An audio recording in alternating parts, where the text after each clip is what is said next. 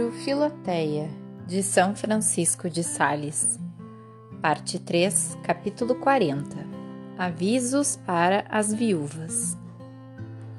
São Paulo instrui a todos os prelados na pessoa do seu Timóteo, dizendo: Honra as viúvas que são deveras viúvas.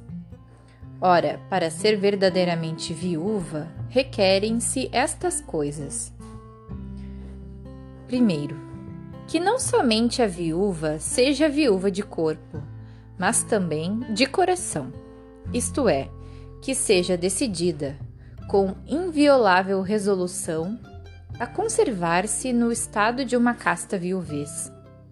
Porque as viúvas que não o são, senão enquanto esperam a ocasião de se tornar a casar, não estão separadas dos homens segundo o deleite do corpo, mas já estão juntas com ele segundo a vontade do coração. E se a verdadeira viúva, para se confirmar no estado de viuvez, quer oferecer a Deus em voto o seu corpo e a sua castidade, acrescentará um grande ornamento e atavio à sua viuvez, e porá em grande segurança a sua resolução. Porque, vendo que depois do voto já não está na sua mão o poder de deixar a sua castidade, sem deixar o paraíso, será tão zelosa e desvelada pelo seu intento que não consentirá nem por um só instante em seu coração os mais simples pensamentos de casamento. De sorte que este sagrado voto porá uma forte barreira entre a sua alma e toda sorte de projetos contrários à sua resolução. Santo Agostinho aconselha encarecidamente este voto à viúva cristã.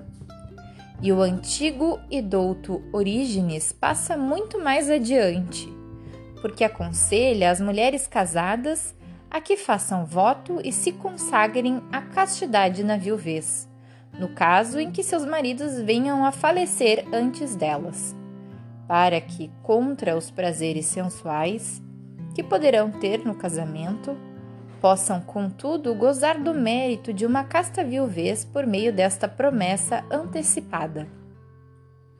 O voto torna as obras feitas em seguida a ele mais agradáveis a Deus, corrobora a coragem para as fazer e não somente dá a Deus as obras, que são como que os frutos da nossa boa vontade, mas dedica-lhe até a própria vontade, que é como que a árvore das nossas ações.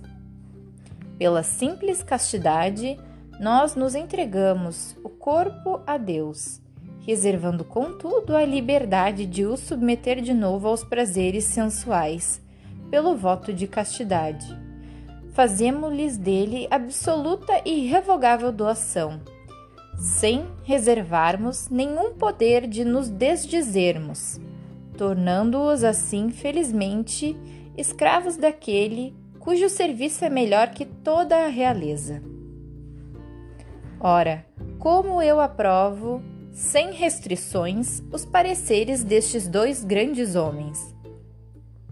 Também quisera que algumas, que forem tão ditosas e que desejem executá-los, o façam prudentemente, santamente e com solidez. Depois de examinar bem as suas forças, de invocar a inspiração celeste e de tomar o conselho de algum sábio e devoto diretor, porque assim tudo se fará com mais fruto. Segundo, além disso, é preciso que esta renúncia às segundas núpcias se faça pura e simplesmente, para com maior pureza voltar para Deus todos os seus afetos e em tudo unir o seu coração com o da Divina Majestade. Porque se o desejo de deixar os filhos ricos ou qualquer outra espécie de pretensão mundana conserva a viúva na viuvez, ela talvez disso receba louvor, mas não por certo aos olhos de Deus pois que diante de Deus não pode merecer verdadeiro louvor senão o que é feito por amor de Deus. Terceiro, Ademais, é preciso que a viúva, para ser verdadeiramente viúva, esteja separada e voluntariamente desprendida dos, dos deleites profanos. A viúva que vive em delícias, diz São Paulo, está morta em vida. Querer ser viúva e, sem embargo, gostar de ser festejada, acariciada, galanteada, querer achar-se nos bailes, danças e festins, querer andar perfumada, enfeitada e galante, é ser uma viúva viva quanto ao corpo, mas morta quanto à alma. Que importa? Peço-te que me digas que a tabuleta da pousada de Adonis e do amor profano seja feita de plumagens brancas colocadas à laia de penachos, ou de um véu negro estendido à maneira de rede sobre o rosto. E até muitas vezes o preto, o preto costuma por vaidade ser preferido ao branco, para mais realce a cor. A viúva, sabendo por experiência de que modo as mulheres podem agradar aos homens, lança em seu espírito incentivos e iscas mais perigosas. Por isso, a viúva que vive nestas loucas delícias está morta em vida, e a bem dizer não é senão um ídolo e aparência de viuvez. Chegou o tempo da poda. A voz da rola já foi ouvida na nossa terra, diz o Cântico dos Cânticos. A poda das superfluidades mundanas é necessária para quem quer que deseje viver piedosamente. Mas é sobretudo necessária para a verdadeira viúva, que, como a castarola, acaba recentemente de chorar, gemer e lamentar-se da perda do seu marido. Quando Noemi voltou de Moabe para Belém, as mulheres da cidade, que a tinham conhecido no princípio do seu casamento, perguntavam umas às outras: não é esta Noemi? Mas ela respondeu: Não me chames, peço-vos, Noemi, porque Noemi quer dizer graciosa e bela. Chamai-me antes Marei, pois o Senhor encheu a minha alma de amargura. O que dizia, porque o seu marido lhe tinha morrido.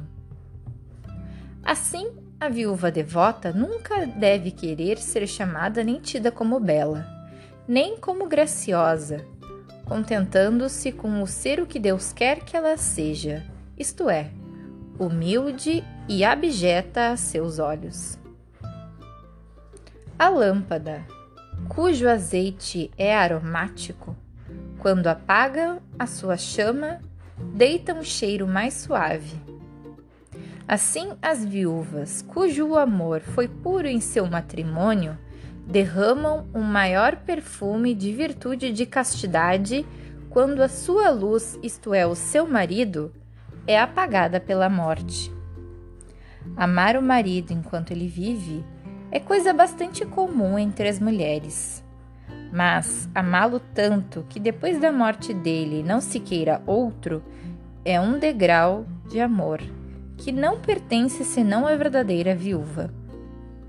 Esperar em Deus enquanto o marido serve de arrimo não é coisa muito rara, mas esperar em Deus quando se fica privada deste apoio é coisa digna de grande louvor. É por isso que se conhece mais facilmente na viuvez a perfeição das virtudes que se praticaram no matrimônio.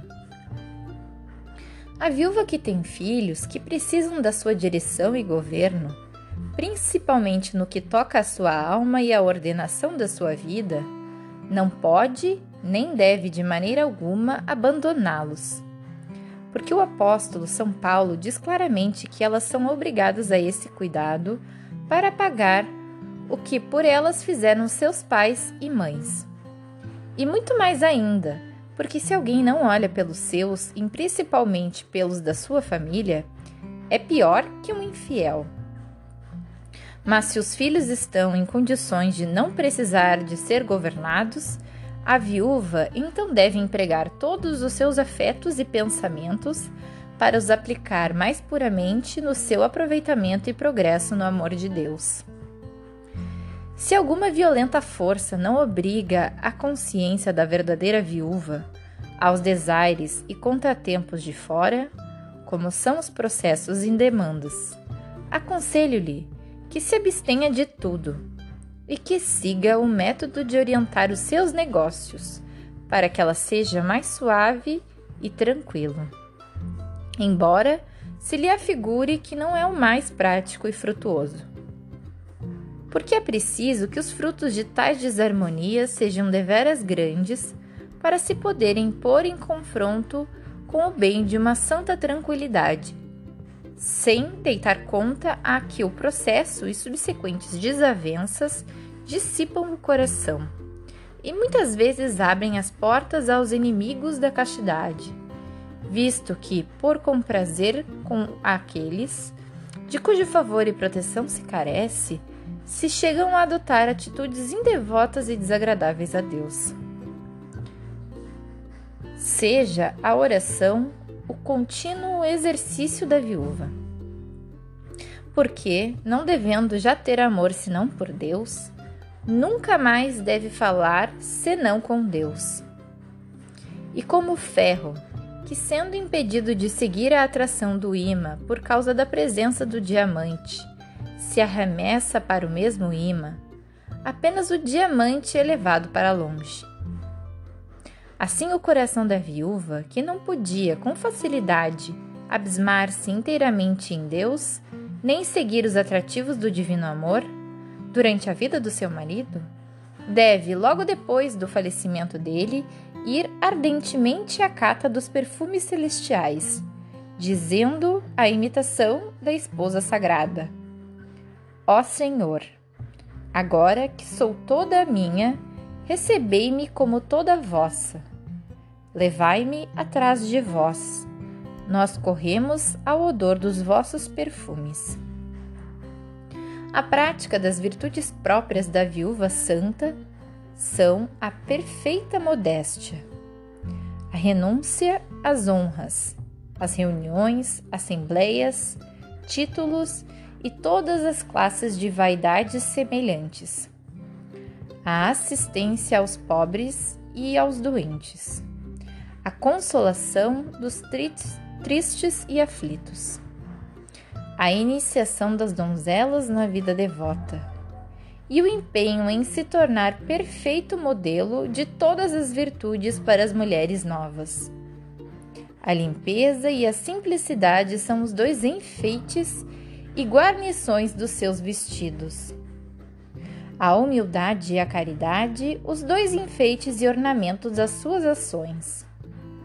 A honestidade e a mansidão, os dois asseios da sua linguagem, a modéstia e o pudor, as duas luzes dos seus olhos, e Jesus crucificado, o único amor do seu coração. Para abreviar, a verdadeira viúva é na igreja uma pequena violeta de março, que derrama uma suavidade sem par, pelo odor de sua devoção e se conserva quase sempre escondida sobre as largas folhas da sua humildade, e pela sua cor menos deslumbrante dá provas da sua mortificação. Ela nasce nos lugares frescos e não cultivados, não querendo ser apoquentada pelo comércio dos mundanos, para melhor conservar a frescura do seu coração contra todos os calores que o desejo do homem, dos bens, das virtudes e até dos amores lhe poderia trazer. Ela será bem-aventurada, diz o Santo Apóstolo, se perseverar desta maneira. Teria muitas outras coisas a dizer sobre este assunto, mas teria dito tudo quando dissesse que a viúva, zelosa da honra da sua condição, lê-se atentamente as belas epístolas que o grande São Jerônimo escreveu à Fúria e à Sálvia, e a todas as outras matronas que tiveram a singular ventura de ser filhas espirituais de tão grande Pai. Porque nada se pode acrescentar ao que ele lhes disse, senão esta advertência: que a verdadeira viúva nunca deve criticar nem censurar aquelas que passam a segundas ou até terceiras e quartas núpcias. Porque em certos casos, Deus assim o dispõe para sua maior glória. E é preciso ter sempre presente a doutrina dos antigos, que nem a viuvez nem a virgindade tem no céu outro lugar que não seja o que lhes é marcado pela humildade.